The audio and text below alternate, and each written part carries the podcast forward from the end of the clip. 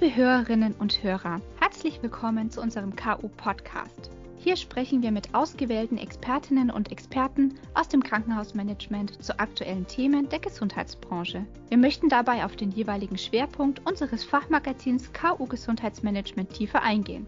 Und zwar kurz, knackig und leicht verständlich.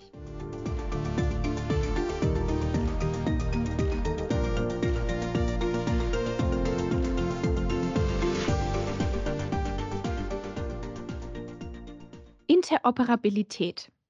Welche Assoziationen ruft dieser Begriff bei Ihnen hervor? In dieser KU-Podcast-Folge denken wir hier an Technologien, die miteinander sprechen. Auch auf dem diesjährigen Hauptstadtkongress in Berlin wurde über interoperable Plattformlösungen für den standardisierten Datenaustausch heiß diskutiert. Wie wir IT-Silos im Gesundheitswesen überwinden können, habe ich, Dr. Vanessa Neubauer aus der Fachredaktion KU Gesundheitsmanagement, von unserem Experten Thilo Maar von Siemens Healthineers erfahren. Herr Maar ist derzeit als Market Access Manager Digital Services bei Siemens Healthineers tätig.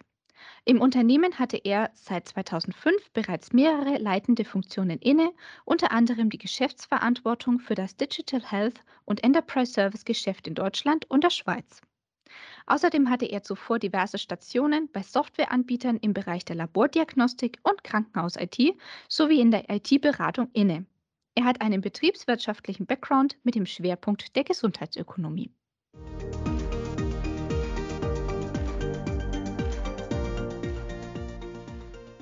Hammer. Auf dem Hauptstadtkongress haben Sie mit Professor Dr. David Matusiewicz über die Session Plattformökonomie in einem LinkedIn-Video gesprochen.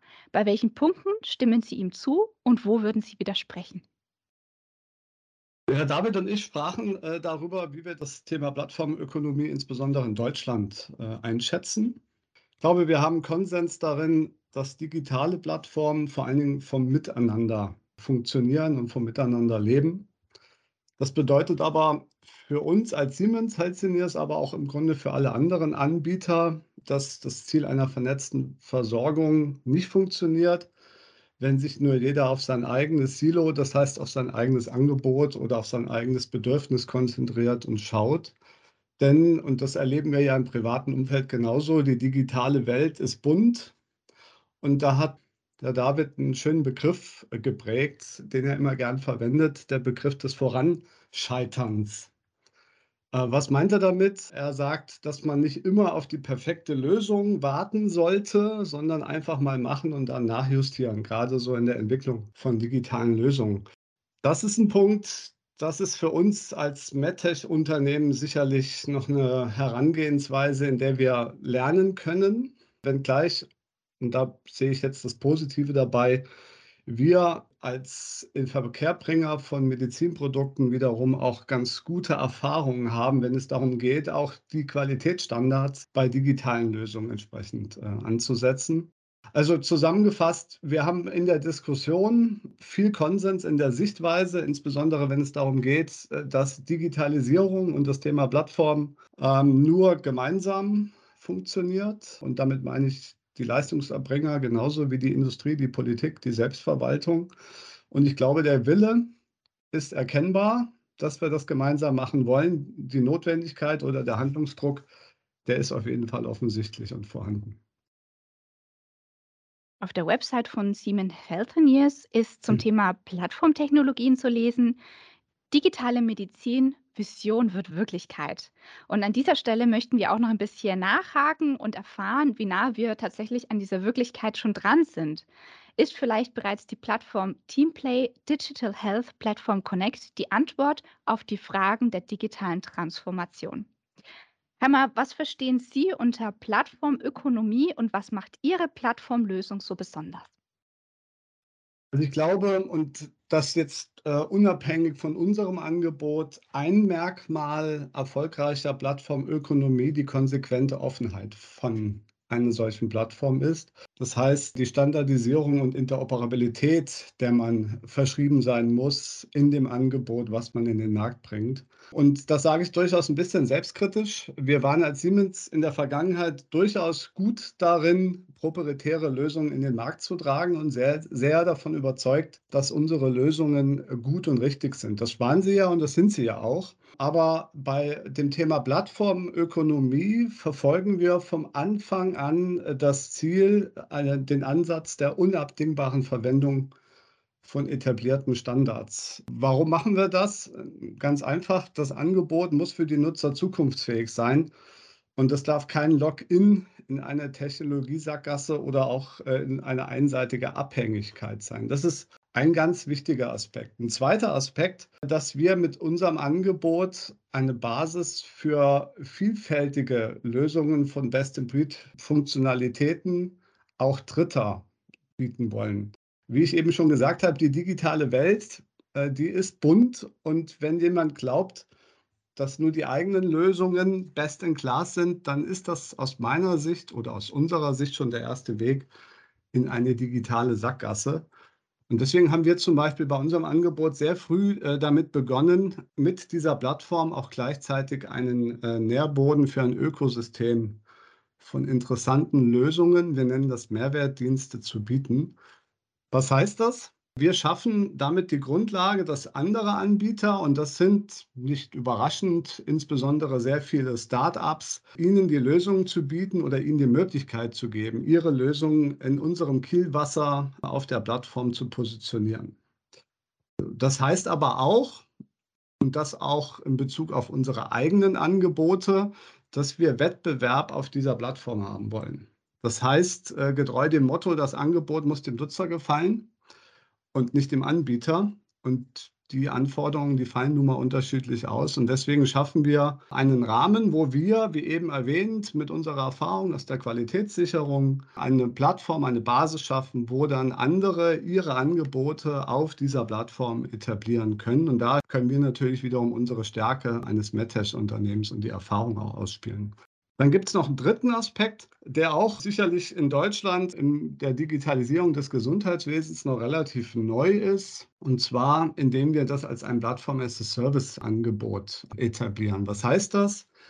Wir wollen den Aufwand bei den Nutzern reduzieren, indem wir diese Lösung quasi aus der Dose anbieten. Das bedeutet allerdings nicht, und das ist ja gerade in Deutschland eine wichtige Diskussion, dass es sich um eine klassische Cloud-Lösung handelt, wie wir sie ja vielfältig aus dem privaten Umfeld, vor allen Dingen von amerikanischen Anbietern kennen, sondern hier handelt es sich um eine Rechenzentrumslösung, wo die Lösungen komplett und auch die Rechenzentren dafür in Deutschland stehen und auch gehostet werden.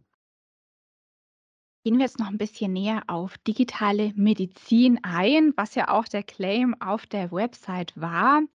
Für die Verwirklichung dieser digitalen Medizin starten zum Beispiel Projekte mit Teamplay Digital Health Platform Connect und dem Universitätsklinikum Erlangen beziehungsweise auch der Universitätsklinik Mannheim. Schildern Sie uns doch einfach kurz, welche Ziele diese Projekte verfolgen und welche Rolle dabei Ihre Plattform spielt. Ja, das mache ich sehr gerne. Diese zwei Projekte, die haben natürlich, so wie sich das für digitale Projekte gehört, auch jeweils Projekttitel. Das eine Projekt, das unter der Federführung der Uniklinik Erlangen stattfindet, ist Digi Onco und das andere Projekt unter Federführung der Universitätsklinik Mannheim hat den Projekttitel Inspire Living Lab. Grundsätzlich verfolgen wir äh, das Ziel mit diesem Plattformangebot zunächst einmal vor allen Dingen die Professionals miteinander zu vernetzen, um ihnen die Arbeit mit den Patientinnen zu erleichtern. Und das ist ein grundsätzliches Thema unserer Meinung nach, ein grundsätzliches Ziel, was wir in Deutschland verfolgen sollten. Denn nur wenn wir es schaffen, die Professionals miteinander digital zu vernetzen, dann wird uns auch das Ziel der vernetzten Versorgung oder wie man so schön sagt, der sektorenübergreifenden Versorgung gelingen. Dabei spielt natürlich der Patient, so soll es ja auch sein, eine elementare, wenn nicht sogar die zentrale Rolle. Aber was erleben wir in der Realität? Dass bei der Behandlung entlang einer, ja, man nennt es ja neudeutsch sogenannten Patient Journey eines Patienten, insbesondere bei chronischen Krankheiten oder auch in der Krebstherapie, diejenigen Akteure, die für den Patienten zusammenarbeiten, keine digitale gemeinsame Vernetzung haben.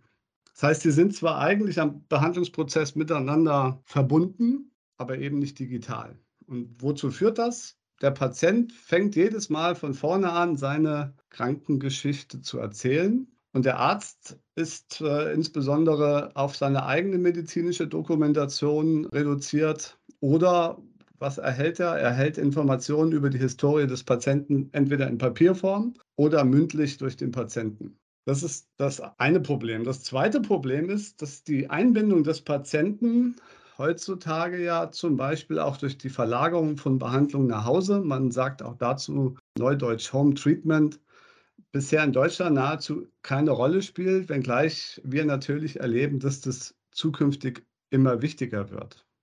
Das heißt, der Patient soll eingebunden werden in den Behandlungsprozess, aber dafür nicht immer am Behandlungstisch oder am Schreibtisch des Patienten sitzen müssen, sondern viel stärker auch von zu Hause daran teilnehmen können. Und bei dem angesprochenen Projekt DigiOnco der Uni Erlangen, da vernetzen wir auf der einen Seite die medizinischen Experten, die im Bereich der Brustkrebsprävention und auch der Therapie entlang der Patient Journey zusammenarbeiten. Das ist also die Uni Erlangen in einem Comprehensive Cancer Center mit einigen anderen Akteuren, anderen Kliniken, aber eben auch niedergelassenen Medizinern, kurzum alles Personen, die an der Behandlung von solchen Patientinnen beteiligt sind. Und da verfolgen wir genau dieses Ziel, was ich eben erwähnt habe.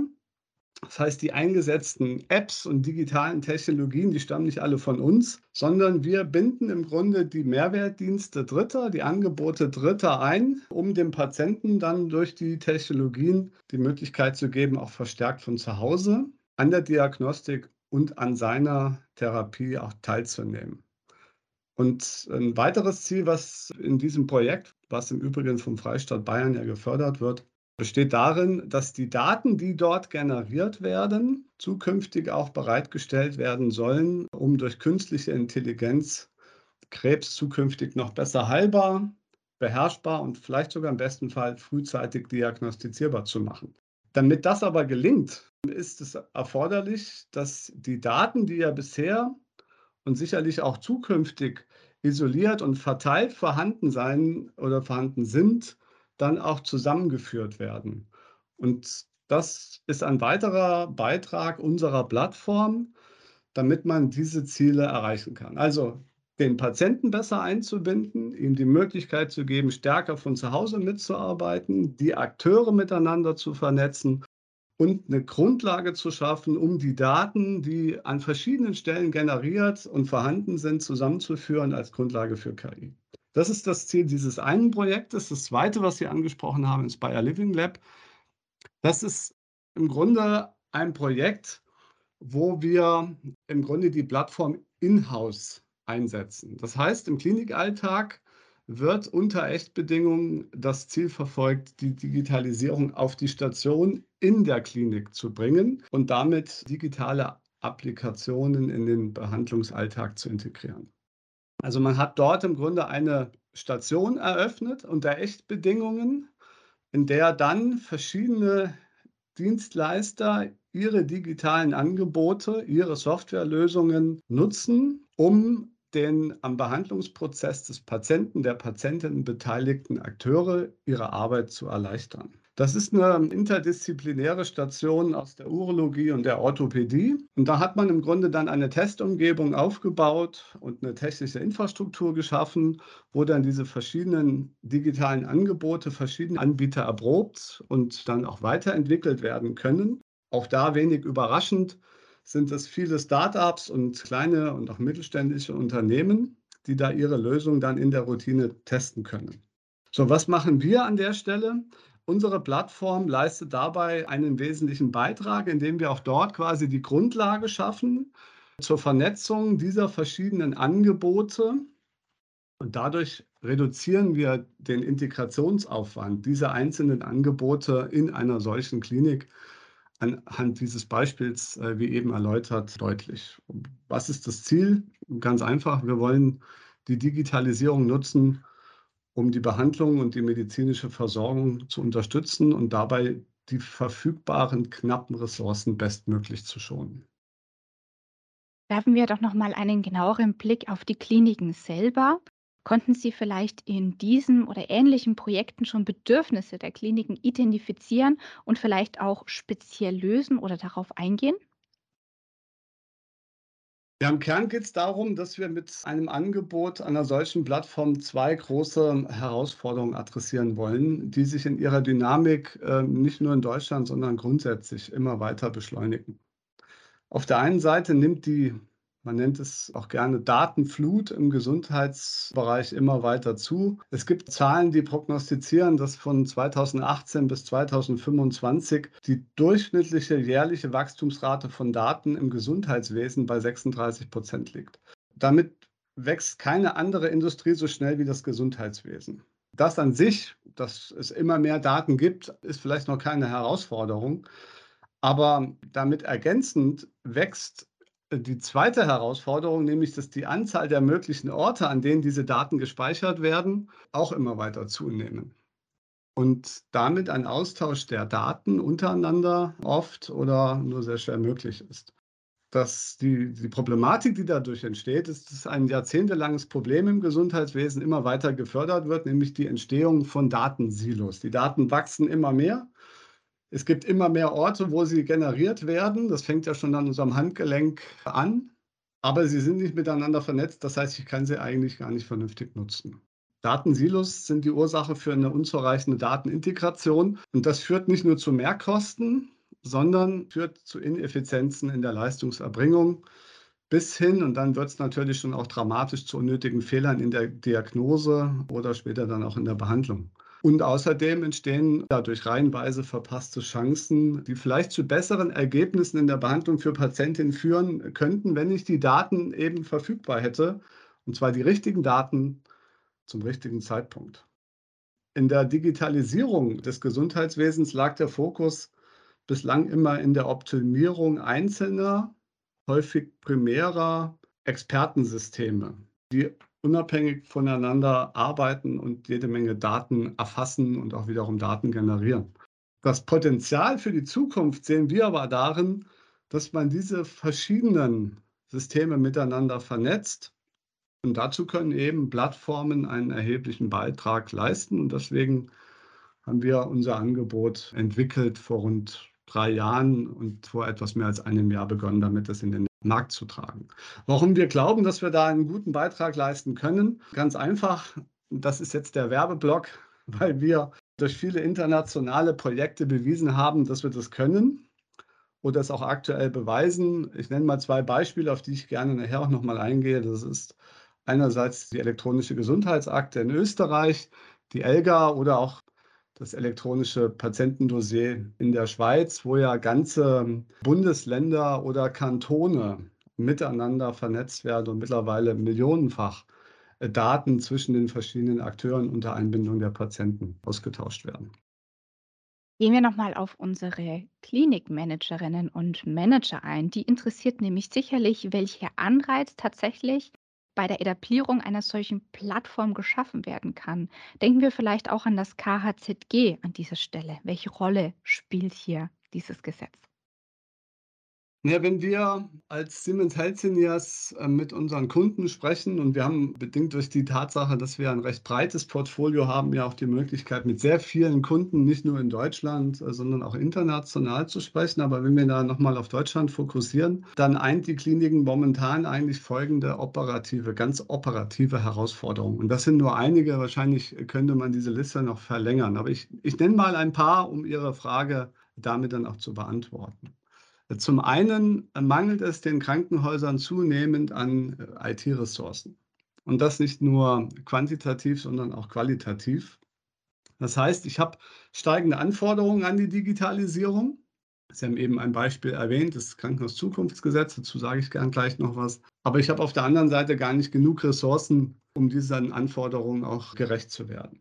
Zweites großes Thema, was ja wir auch immer häufiger durch die Pressemitteilungen nachlesen können, das ist die wachsende Gefahr durch Cyberangriffe und der häufig nicht vorhandene ausreichende Schutz auf Klinikseite.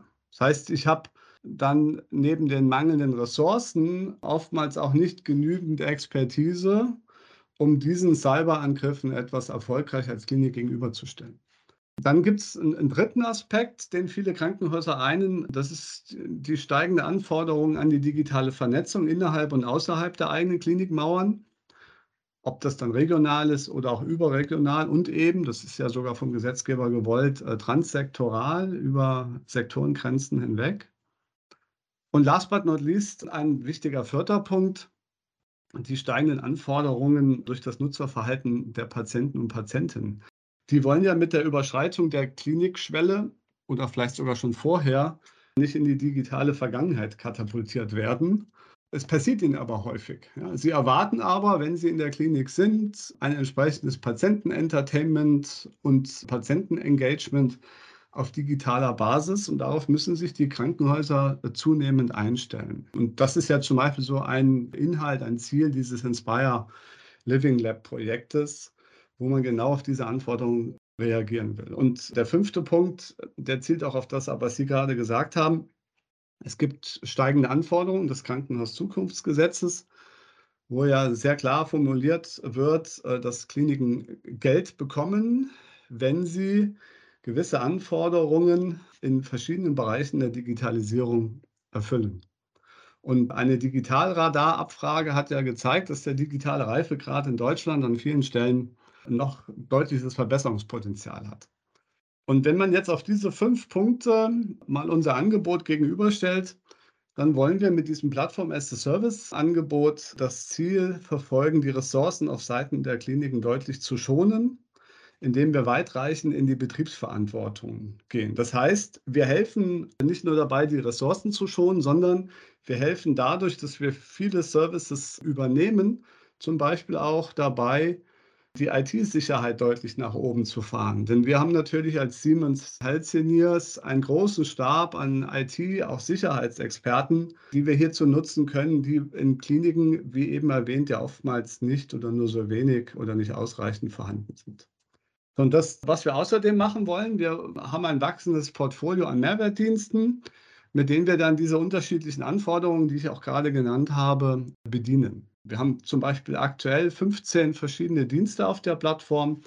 Das ist angefangen von einem Ärzte-Patientenportal, eine digitale Sprechstunde, Telekonsultation oder auch Partnerlösungen im Entlass- und Überleitungsmanagement. Dann gibt es einen Anbieter für eine mobile App zur Begleitung von Patientinnen vor, während und nach dem stationären Aufenthalt. Also kurzum, verschiedenste Angebote von uns und Partnern, die die Bedürfnisse der Krankenhäuser adressieren. Und dieses Ökosystem, Sie sprachen es ja vorhin an, diesen Begriff, der wächst immer weiter, indem wir dieses Ökosystem jetzt mit weiteren Angeboten Dritter anreichern. Also momentan sind es 15 Angebote auf der Plattform und wir haben, ich glaube, aktuell rund 40 verschiedene Anbieter im Backlog, die ebenfalls Interesse daran haben, ihre Lösung auf dieser Plattform anzubieten. Ein weiterer Punkt, den wir beschreiten wollen, ist auch die Art und Weise, wie wir für diese Leistung, die wir hier anbieten, bezahlt werden. Der Kunde zahlt also nicht pauschal, so wie man das häufig bei Softwarelösungen kennt, sondern er zahlt für die Nutzung. Das heißt, deren Höhe richtet sich nach den Kennzahlen, die gemeinsam definiert werden. Und dann steigt oder fällt die Vergütung je nach Intensität der Nutzung äh, unseres Angebotes. Die eben erwähnten und auch die anderen Projektbeispiele, über die man sprechen könnte, zeigen, dass Plattformen äh, die Effizienz im Gesundheitswesen deutlich vorantreiben können. Hinzu kommt der Mehrwert, den ein intelligenter Datenaustausch und auch die Vernetzung der verschiedenen Akteure schafft, dadurch auch eine bessere Integration von Gesundheitsdienstleistungen ermöglicht. Was ist der Nutzen äh, daraus? Nun, die Versorgungsqualität bei und für die Patienten und Patientinnen steigt.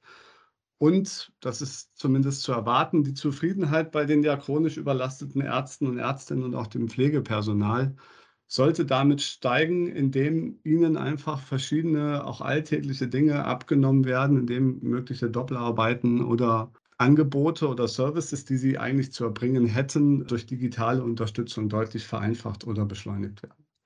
Jetzt haben Sie ja auf das KZG nochmal speziell abgestellt. Vielleicht dazu auch noch mal 'ne Anmerkung von von meiner Seite. Wir sind davon überzeugt, und das kann man beobachten, dass mit dieser und auch anderen gesetzlichen Maßnahmen sind ja einige in letzter Zeit auf den Weg gebracht worden, ein Teil des Regelungs und auch Innovationsstaus der letzten Jahre aufgeholt wurde.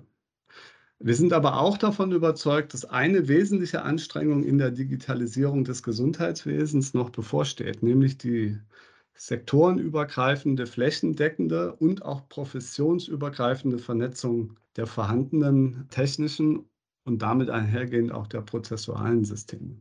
Der Fördertatbestand 2, Patientenportale, der hat, wenn ich richtig informiert bin, im Ranking die zweithöchste Platzierung der Anträge. Und das bestätigt ja auch der Eindruck der Digitalradar-Abfrage, dass es einen großen Nachholbedarf in der Patientenpartizipation geht. So heißt der Begriff in der Digitalradar-Abfrage, also die Einbindung der Patienten. Gleichzeitig hat man aber auch festgestellt, dass es an erforderlicher Interoperabilität und dem notwendigen Informationsaustausch mangelt. Das KZG kann dabei behilflich sein, Abhilfe bei diesen Herausforderungen zu schaffen. Aber gleichzeitig, und das vielleicht auch noch mal als ganz äh, konkrete Anmerkung dazu, muss darauf unserer Meinung geachtet werden, dass jetzt nicht wieder jedes Krankenhaus digitale Silos oder Inseln, Stichwort Portale aufbaut, die für sich bezogen, das heißt aus Sicht des Krankenhauses vielleicht eine gute Lösung darstellen, aber in der Interaktion zwischen den verschiedenen Akteuren, und da spielt ja nicht nur das Krankenhaus, sondern viele andere Akteure eine Rolle, dann wieder zusätzliche Barrieren aufgebaut werden. Und deswegen, und das vielleicht so als abschließender Gedanke dazu, ist den Krankenhäusern durchaus bewusst, dass es nicht damit getan ist, jetzt im Rahmen des KZGs Fördergelder dafür zu bekommen, nur eine neue Software zu installieren. Das wäre zu kurz gedacht. Dann spricht man auch sehr gerne von sogenannter Schrankware, Software, die gekauft wurde und dann am Ende im Schrank landet. Wenn in klinischen Kernprozessen Software genutzt wird, wo Interoperabilität und Offenheit zu Dritten nicht gegeben ist, dann ist es unserer Meinung absehbar, weil man sich mit der Lösung dann wiederum in eine digitale Sackgasse bewegt. Und das wird am Ende dazu führen, dass man im Wettbewerb um Effizienz, um Personal und Patienten ins Hintertreffen gerät. Und deswegen glauben wir, dass Plattformkonzepte, ob von uns oder von anderen Anbietern, die Möglichkeit bieten, mit überschaubaren Investitionen unabhängiger von Bestandssystemen zu werden und gleichzeitig eine moderne, zukunftsgerichtete, aber offene Softwareinfrastruktur aufzubauen. Damit kann man dann Interaktion mit den verschiedenen Akteuren des Gesundheitswesens sicherstellen und eine echte Vernetzung auch generieren. Aber um das hinzubekommen, das hatte ich vorhin schon erwähnt, also eine stärkere Vernetzung des Gesundheitswesens durch Plattformen, sind alle Akteure gefordert. Nicht nur die Anbieter, nicht nur die Nutzer, sondern auch die Politik, die Selbstverwaltung etc., um dafür eine Grundlage zu schaffen, dass Plattformen dann auch erfolgreich im Markt eingeführt werden können. Sie haben gerade schon das Stichwort Politik genannt. Lassen Sie uns doch eine kleine Vision mal anstellen. Wenn Sie eine konkrete Forderung oder einen Wunsch an die Politik richten könnten, welcher wäre das? Ja, das ist ja immer äh, spannend, wenn man solche Fragen dann an die Industrie richtet. Dann fallen natürlich wahrscheinlich der Industrie mal gleich mehrere Vorstellungen, Ideen und Wünsche ein. Und ich will da auch gerne ganz kurz ein paar Aspekte nennen, die aber thematisch zusammengehören. Ich glaube, zunächst einmal können wir festhalten, dass die MedTech-Branche ein entscheidender Wachstumstreiber und damit auch ein sag mal, stabilisierender Jobmotor in Deutschland ist und damit auch erfolgskritisch ist für den Standort Deutschland, gerade in diesen aktuellen herausfordernden Zeiten. Deswegen glaube ich, ist es wichtig, dass wir die Rahmenbedingungen äh, so gestalten, dass die Innovationskraft dieser Branche in Deutschland auch nachhaltig gestärkt wird. Und wenn wir jetzt mal einen Blick auf Innovationen werfen, denn Innovation bedeutet letzten Endes Fortschritt, dann bedeutet datenbasierte Innovation insbesondere in der Zukunft präzisere und personalisiertere Lösungen in der Diagnostik und in der Therapie. Dafür wäre es aber erforderlich oder ist es erforderlich, dass es einen sinnvoll regulierten Zugang zu Gesundheitsdaten auch für innovative Partner aus der industriellen Gesundheitswirtschaft gibt. Wenn wir das nicht regeln in Deutschland, dann wandert Innovation und Wertschöpfung in andere Teile der Welt ab. Und das können wir als Siemens Healthineers aus der eigenen Perspektive sagen, Algorithmen in der, im, im, Bereich von künstlicher Intelligenz werden sehr häufig überall auf der Welt entwickelt, aber eben sehr selten in Deutschland, weil die Rahmenbedingungen schwierig sind. Ja, und wir sprachen jetzt ja in den vergangenen Minuten sehr viel über Plattformen.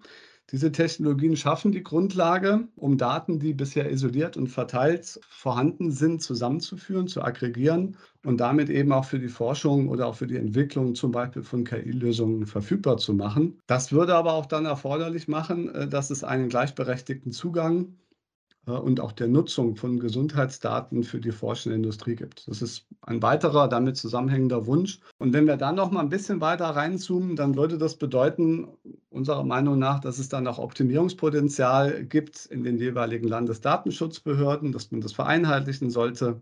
Die Basis dafür ist vorhanden. Datenschutzgrundverordnung EU-weit ist eine sehr gut geeignete Grundlage. Ich glaube, dass wir da aus deutscher Sicht heraus das nicht noch zusätzlich overengineeren müssen. Und da empfiehlt es sich auch, Best-Practice-Beispiele aus anderen europäischen Ländern sich anzugucken. Ja, ob das Finnland ist, Dänemark, Estland, die zu analysieren und dann vielleicht auch zu schauen, was kann man davon vielleicht in Deutschland ähm, übernehmen. Ja, und vielleicht noch äh, ein Satz zum Krankenhauszukunftsgesetz. Ich glaube, dass das ein, ein richtiger und wichtiger erster Schritt war. Wenn wir mit Krankenhäusern reden und deren Leiter, ob das der CEO oder CIO ist, dann kommt häufig die Forderung, dass die Krankenhäuser sagen, guter erster Anfang. Wir brauchen allerdings eine Planungssicherheit, dass wir dauerhaft dazu in der Lage sind, digitale Innovationen auch äh, aufrechtzuerhalten, zu nutzen und vor allen Dingen da rein auch zu investieren. Und dazu zählt, das war ja Inhalt unseres heutigen Gesprächs, auch die Klarheit darüber, wie sich Plattformangebote in Deutschland entfalten können und dabei auch komplementär zu den Initiativen der Gematik ihren Nutzen entfalten können. Und da möchte ich noch einen wichtigen Satz erwähnen. Unser Angebot, und ich glaube, das trifft auf viele andere Angebote äh, auch zu, soll kein Wettbewerb zu der Initiative des Bundes sein. Gleichwohl sehen wir aber das Potenzial, um gemeinsam die Digitalisierung im Gesundheitswesen voranzutreiben. Und das kann man in einer gewollten Koexistenz tun wo man dann gemeinsam in der Sache erfolgreicher ist, wenn man jetzt vielleicht sich gegenseitig versucht, im Wettbewerb der verschiedenen Angebote, also einerseits durch die Initiativen des Bundes und andererseits durch die Initiativen der Industrie, sich vielleicht unnötig zu behindern. Wir haben viel Erfahrung als Siemens Healthineers, ich habe es vorhin erwähnt, in nationalen Projekten, ob das ELGA Österreich oder EPD Schweiz sind. Die Erfahrung bringen wir gerne auch nach Deutschland. Also eine etwas längere Antwort auf Ihre kurze Frage, weil die Wunschliste natürlich dementsprechend momentan auch gerne ein bisschen länger ist. Lieber Herr Mau, vielen Dank für Ihre Antworten. Und zum Schluss möchten wir gerne unseren Hörerinnen und Hörern eine Experteneinschätzung oder eine kurze Empfehlung zum Thema digitale Plattformen mit auf den Weg geben. Vielleicht haben Sie auch eine spannende These, die Sie vom Hauptstadtkongress mitgebracht haben. Ja, Sie hatten mich ja anfangs gefragt, welche Position ich zu der Diskussion hatte mit David Maciusewicz. Wir hatten ja gemeinsam eine Panel-Diskussion, wo ich auf dem Podium teilnehmen durfte. Die hatte das Thema vom Krankenhaus zum Patienteninformationssystem digitale Plattformen vernetzen Akteure. In dem Dialog, der dort stattgefunden hat, wurde deutlich, dass die digitale Vernetzung zwischen den Akteuren im Gesundheitswesen unabdingbar ist. Da stellt keiner mehr die Frage des Obs, sondern eher die Frage des Wies. Und das wurde deutlich sowohl durch die Teilnehmer auf dem Panel als auch in den Kommentaren aus dem Plenum, dass wenn wir über Plattformen diskutieren, es doch sehr häufig sehr unterschiedliche Perspektiven auf dieses Thema gibt und auch was den Einsatzzweck von Plattformen betrifft. Deswegen haben wir als Siemens Healthineers vor einigen Monaten einen Studienauftrag gegeben, um dieses Thema Plattformen zu beleuchten und dabei drei Fragen zu betrachten. Nämlich die erste Frage, was für Plattformtypen gibt es und welchen Zweck dienen sie und was können oder sollten sie leisten? Die zweite Frage, welchen Nutzen für die vernetzte Versorgung können Plattformen stiften? Und die dritte Frage, gibt es Bedarf in den regulatorischen Rahmenbedingungen, damit sich Plattformangebote auch in Deutschland entsprechend entfalten können? Und wenn ja, welche wären das? Diese drei Fragen werden derzeit in dieser Studie äh, beleuchtet und es wird außerdem auch ein Zielbild für eine Wettbewerbsordnung von Plattformen für die Vernetzung formuliert und auch Handlungsempfehlungen abgegeben. Und Das ist im Grunde meine Empfehlung, die ich gerne hier an die Hörer dieses Podcasts richten möchte. Die Ergebnisse dieser Studie werden am 30.09. in einer Online-Session veröffentlicht, präsentiert. Die Online-Session trägt das Thema digitale Vernetzungsplattform für mehr Innovation und Produktivität im Gesundheitswesen. Und jeder ist herzlich eingeladen, an dieser Session teilzunehmen, sich die Ergebnisse dieser Studie anzuhören. Wenn man sich dazu anmelden möchte, dann kann man mich gerne kontaktieren über LinkedIn oder vielleicht auch im Rahmen der Veröffentlichung dieses Podcasts, wo wir ja dann auch gerne den Link mit reinstellen.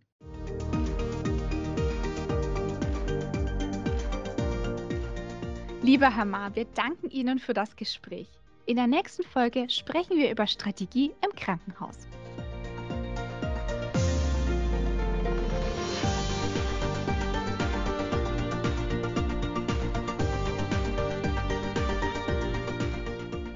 Außerdem können Sie sich jederzeit zu aktuellen Themen auf unserer Homepage ku-gesundheitsmanagement.de, unserem Newsletter oder in unserem Fachmagazin KU Gesundheitsmanagement informieren. Schalten Sie doch auch in der nächsten Folge wieder ein.